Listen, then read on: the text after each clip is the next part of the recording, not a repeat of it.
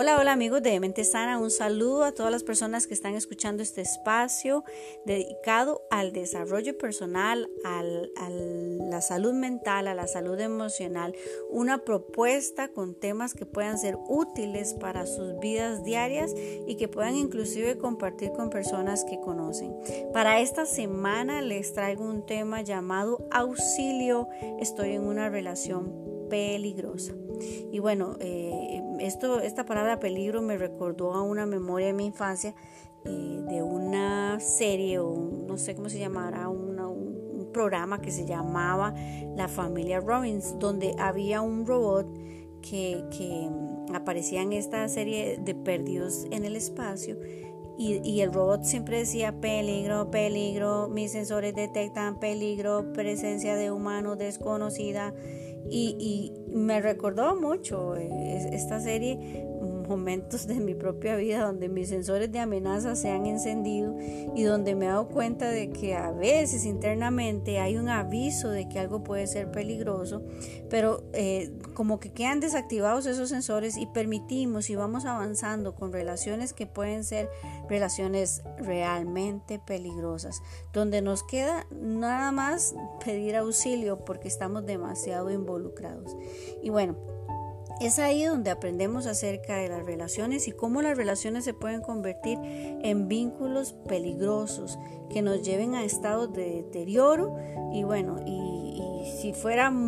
sacar algo muy provechoso de eso, algo de aprendizaje para enfrentar la vida y para también aprender a crecer y a desarrollar nuestras interacciones afectivas para futuras eh, relaciones con parejas, eh, en el mejor de los casos. Pero generalmente... Eh, tendríamos que estar mucho en perspectiva para poder sacar un buen aprendizaje de estas situaciones por el desgaste y el deterioro emocional que dejan. Entonces, bueno, este podcast está dedicado a las personas que estuvieron o que están en una relación tóxica, la cual creen que no van a poder superar, pero créame, no es así. Es solo una de las grandes mentiras que, que nos contamos y nos contamos estas decisiones porque a veces eh, estas situaciones, estas, nos contamos estas mentiras, perdón, porque salir de ellas genera enfrentar demasiado sufrimiento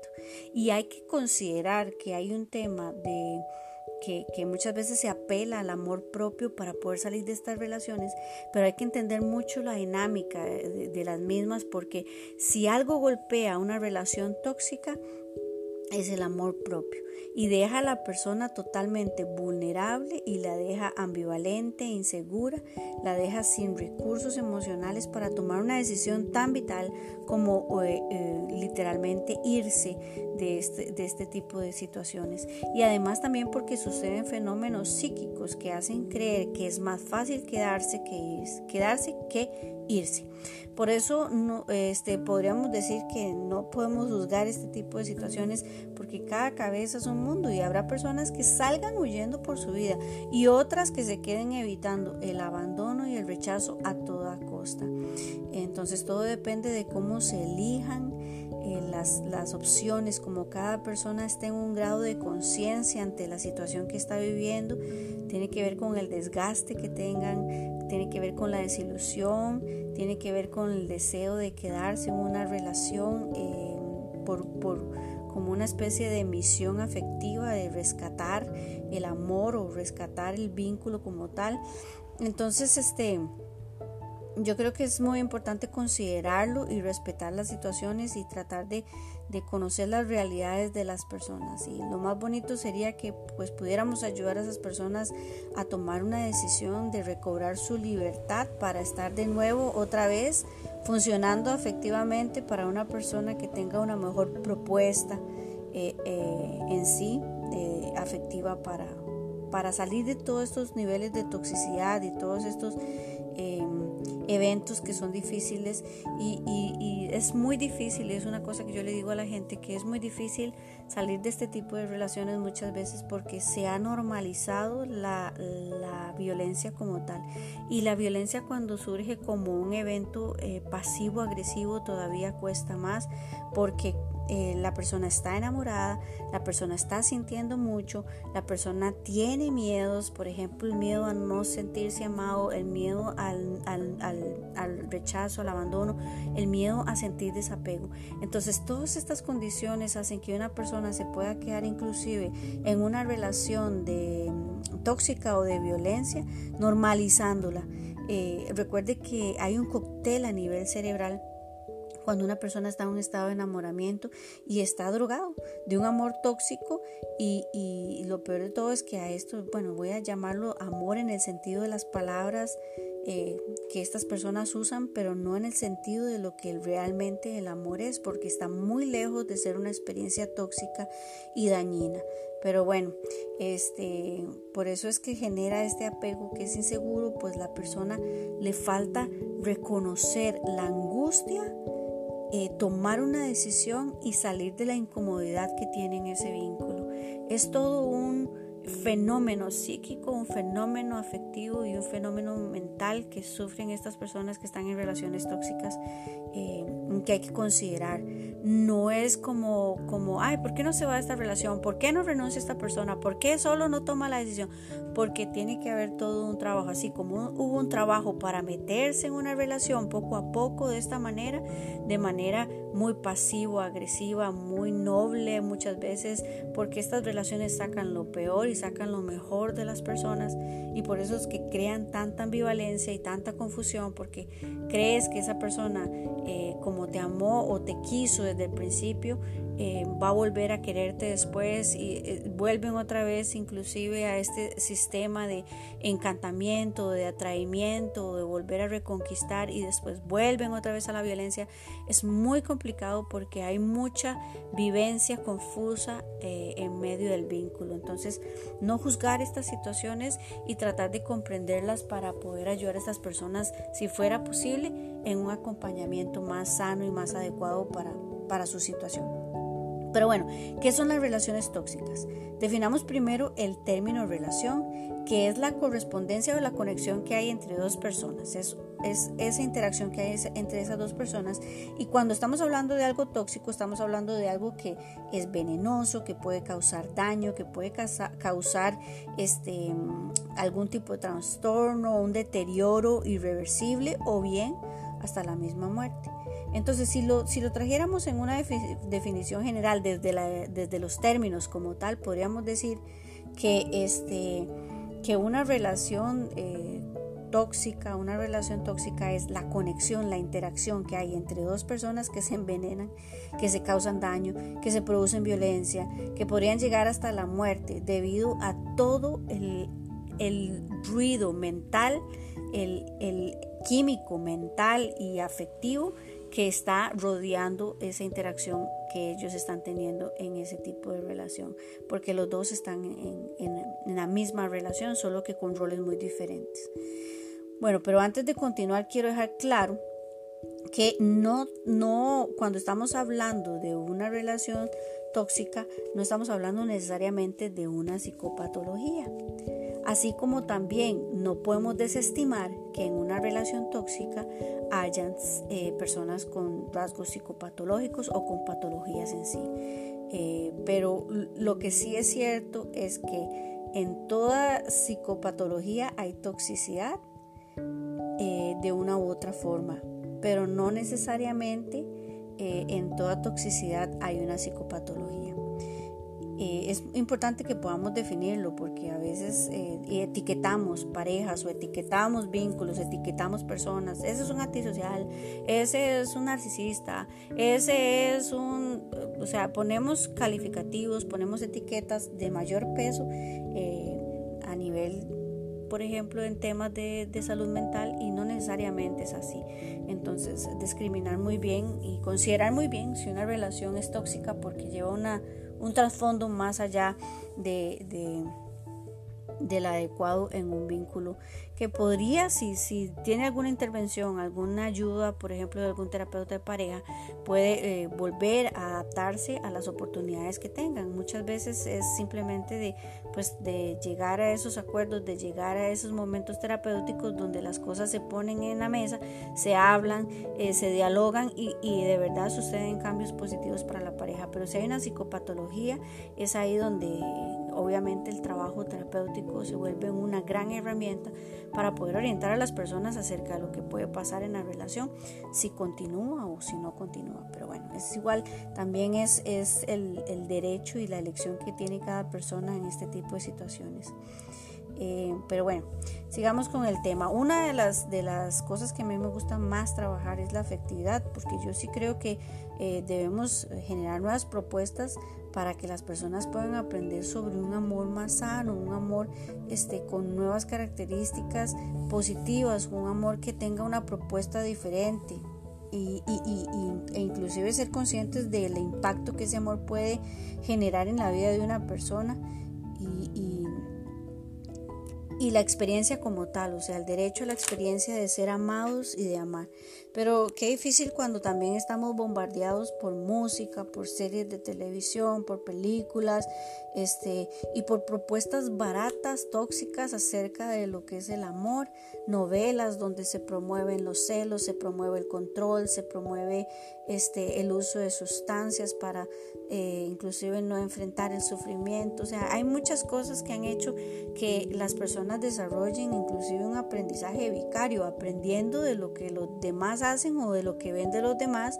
eh, acerca de la afectividad, lo cual es, bueno, una gran, eh, en este caso sería una gran irresponsabilidad eh, aprender de esos, obviamente, de esos elementos hasta muchas veces ficticios que, que, no son la propuesta de un amor sano. Pero entonces es ahí donde viene la parte de la educación afectiva que es tan importante en nuestros tiempos. Y bueno, ¿quién fue a la escuela del amor o a quién le dieron el curso del amor eh, perfecto o el amor que, que, es bueno? A nadie. Lo aprendimos de nuestros padres, de donde, donde nacieron nuestros propios patrones afectivos. Hay una, hay una este, psicoanalista llamada Nora Mitchell que dice que los sentimientos dolorosos, las reacciones autodestructivas y las situaciones de autosabotaje se recrean a lo largo de la vida como medios de perpetuar los primeros lazos con las demás personas significativas. Entonces esto lo que dice es que aprendimos, en otras palabras, aprendimos de esas personas significativas todo esto que tiene que ver con sentimientos dolorosos, relaciones autodestructivas, autosabotaje y, se perpetúan en esos lazos que, que nos enseñaron. Y, y es que es de verdad, es relevante como en nuestra infancia vamos modelando, aprendiendo de papá y de mamá los secretos familiares, los modelos afectivos, las eh, formas de amar, eh, las normas, eh, los límites afectivos, las mentiras, los engaños, apegos inseguros, deslealtades, manipulación, chantaje, todo eso lo hemos aprendido inclusive en nuestra infancia, no necesariamente solo de papá y mamá, sino de tal vez primos, abuelos, gente que estuvo cerca, donde pudimos observar alguna conducta afectiva y simplemente pues la metimos en nuestro mapa mental, nuestra cabeza, nuestra estructura. Y obviamente no es la mejor propuesta porque en evidencia de lo que hemos experimentado en nuestra propia efectividad nos damos cuenta de que es un mapa distorsionado y que, que son experiencias de, mucha eh, desventaja para nosotros en una vida adulta afectiva y lo vamos comprobando producto de las, de, los, de las situaciones que tenemos con las personas o lo que llamarían algunos fracasos. Pues no me gusta esa palabra, pero el fracaso afectivo sí se asoma en, evidenciando esos modelos que aprendimos desde la infancia. Pero bueno, Freud también habla acerca de la existencia del retorno del igual,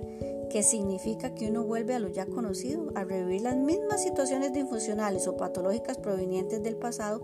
y este, tenemos una compulsión a la repetición. Claro, yo voy por lo conocido y dejo de lado lo nuevo por conocer, porque me genera menos eh, desgaste, menos eh, interacción, eh, ya, ya sea lo que voy. Entonces repetimos y llamamos a, eso, a ese llamamos o evocamos a ese retorno del igual, a la repetición. Entonces, ¿qué vamos a repetir? Pues de ahí, como les dije, lo conocido, la información que ya está en nuestra memoria afectiva,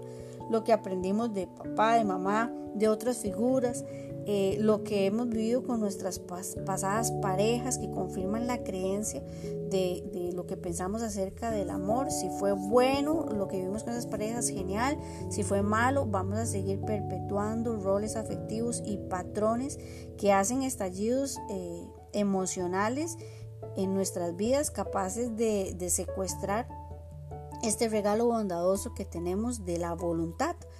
Eh, eh, ¿Y por qué es un regalo? Porque al final la voluntad tiene el poder de rescatarnos y sacarnos de situaciones vulnerables que este tipo de relaciones tóxicas, dañinas, eh, hasta eso se lleva. Entonces, considerarlo, las personas quedan atrapadas en situaciones de relaciones tóxicas y es, por eso súper difícil, porque si no está la voluntad como un recurso, usted solo eh, entra en una posición de indefensión, ya no se, no se defiende, sino solo se somete a la realidad que usted está viviendo y se queda en una relación abusiva. Ok, ustedes se preguntarán eh, eh, cómo sé que, estoy en una relación tóxica, por ejemplo, cómo me doy cuenta. Y yo aquí anoté algunas cosas que me gustaría repasar nada más, pero creo que en una relación tóxica hay una gran pérdida de la libertad y es lo primero en lo que yo denoto que hay una persona que está en una situación de una relación tóxica, porque se siente esclavo del otro por no poder hacer eh, ser en sí lo que es, sino que se convierte en el deseo de la otra persona y, se diluye y deja de ser y, deja de moverse de su esencia y se simplemente se vuelve en lo que el otro quiere para evitar muchas veces ese abandono y ese rechazo. Entonces la pérdida de la libertad es para mí el primero y, diluirse en el otro, perder esa, esa esencia personal. También hay una pérdida del amor propio porque este, te, o sea, te dejas de ser vos mismo y te convertís en el otro deseado, en lo que mi pareja quiere, en lo que yo sé que yo no soy, en ese prototipo, en ese estereotipo en esa forma inclusive corporal, mental, adquisitiva, en ese, eh, ¿verdad? Digo adquisitiva porque más de uno puede ir a comprar un carro, una casa simplemente para convertirse en lo que el otro quiere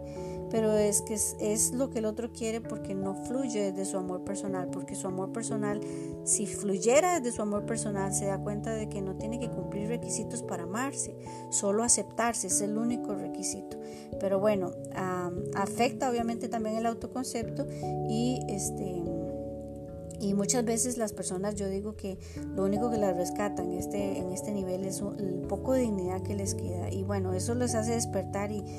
y en buena hora que está la dignidad. Bueno, también hay un este, aumento de la disconformidad. Usted se siente disconforme eh, porque obviamente se dan apegos inseguros, porque hay miedo al abandono, porque hay soledad, porque hay inseguridad. Este, y esto es muy típico de estas relaciones. Las personas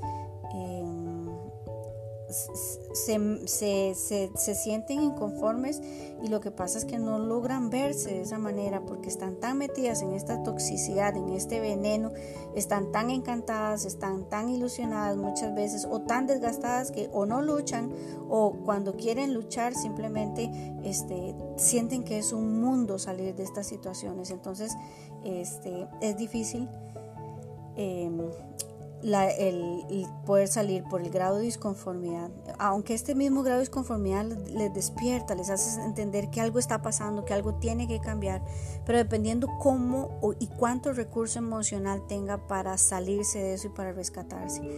Eh, hablando de rescate, hay personas que están en este tipo de relaciones porque les gusta asumir un rol salvífico y son personas que que están ahí solucionándole la vida, eh, la vida, los problemas, la economía, porque en estas relaciones eh, hay gente que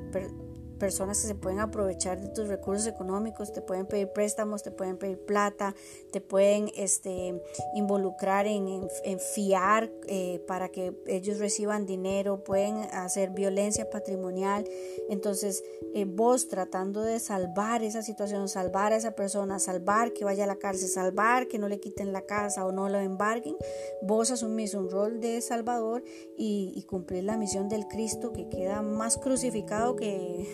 ¿verdad? ¿Quién sabe qué? Entonces, al final, mucho del rol salvífico es parte de esto y bueno, también querer cambiar al otro es siempre eh, una persona tiene ese deseo de acomodar al otro a su propio deseo, a su ideología, a su perspectiva de vida. Eh, cuando te quieren cambiar tus gustos no son importantes, tu forma no es importante, tu forma de ver la vida no es importante, tus valores no son importantes, solo son importantes los valores y las, las formas de ser, la perspectiva del otro. Em, y bueno, también hay, hay una forma de ver un como lo que yo llamo un antagonista real a lo que me refiero con esto es que eh, lo que te enamoró de esa persona es probablemente lo que te genere molestia y lo que, después quieras cambiar. Por ejemplo, si eres una persona muy social, em, ahora vas a, renegar o a criticar que sea una persona muy social con todos porque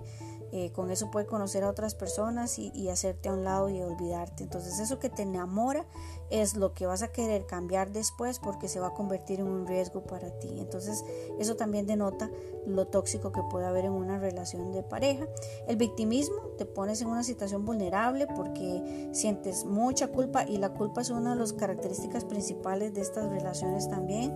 Eh, porque la culpa paraliza, la culpa hace que la gente se quede sin actuar, queda uno como cauterizado y, obviamente toda relación afectiva podría este, eh, tóxica, toda relación tóxica, meramente tóxica, siempre va a necesitar un chivo expiatorio que lleve todas las desgracias de lo que no sucede bien en el vínculo y alguien que asuma la culpa.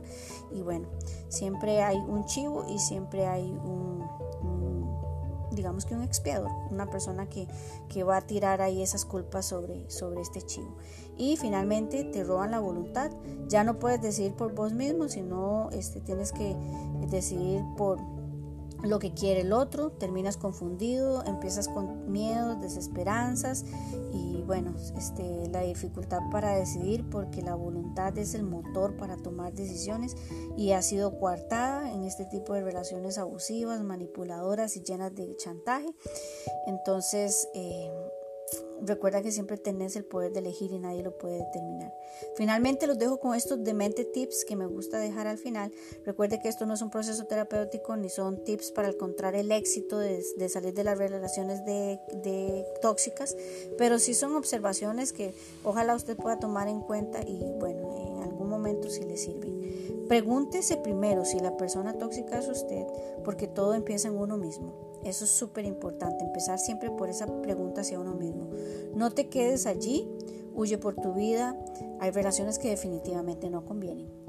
Vuelve a mirar hacia ti misma, mírate internamente, diferenciate del otro, vuelve a amarte y mírate con compasión, no te critiques. No te castigues, no te culpes, simplemente desde donde estás, retómate, mírate otra vez y haz algo por cambiar tu tu, situación. No te sientas, eh, no, no, sientas tanto la decisión de irte, racionalízala, piénsala, piensa en las consecuencias que vas a tener y este, hazlo de manera firme, no mires atrás, toma decisiones firmes y determínate a seguir hacia adelante, no mires atrás. Pon límites que te protejan tu corazón y enseña a la gente cómo tratarte.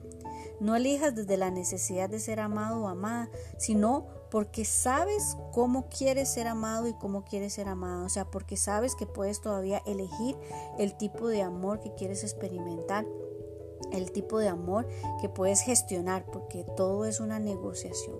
Recuerda que tienes derecho a recibir un buen amor por lo que porque también has dado un buen amor, pero tienes que aprender a gestionarlo con tus elecciones y con tus recursos. No debes seguir cumpliendo los patrones tóxicos que se, eh, que se dan en las familias, ni las profecías familiares, ni los estilos familiares tóxicos de afectividad. Ámate como nadie puede hacerlo, así, sabrá quién, así sabrás quién eres por ti mismo y no por lo que los demás eh, dicen de ti o como los demás tratan de amarte. Ámate vos primero y enséñate vos un estilo afectivo personal para que lo puedas inclusive enseñar a los demás para recibir esa de una u otra forma esa ah, experiencia afectiva. Pero uno entrena al otro y acéptate tal y como eres, no tienes que cambiar nada, así como estás, con tu propia voluntad, con tus propios recursos, con tu forma de ser. Y si vas a cambiar, cambia porque tú quieres y tú mereces estar mejor en tu propia vida personal, pero nunca cambies motivado por nadie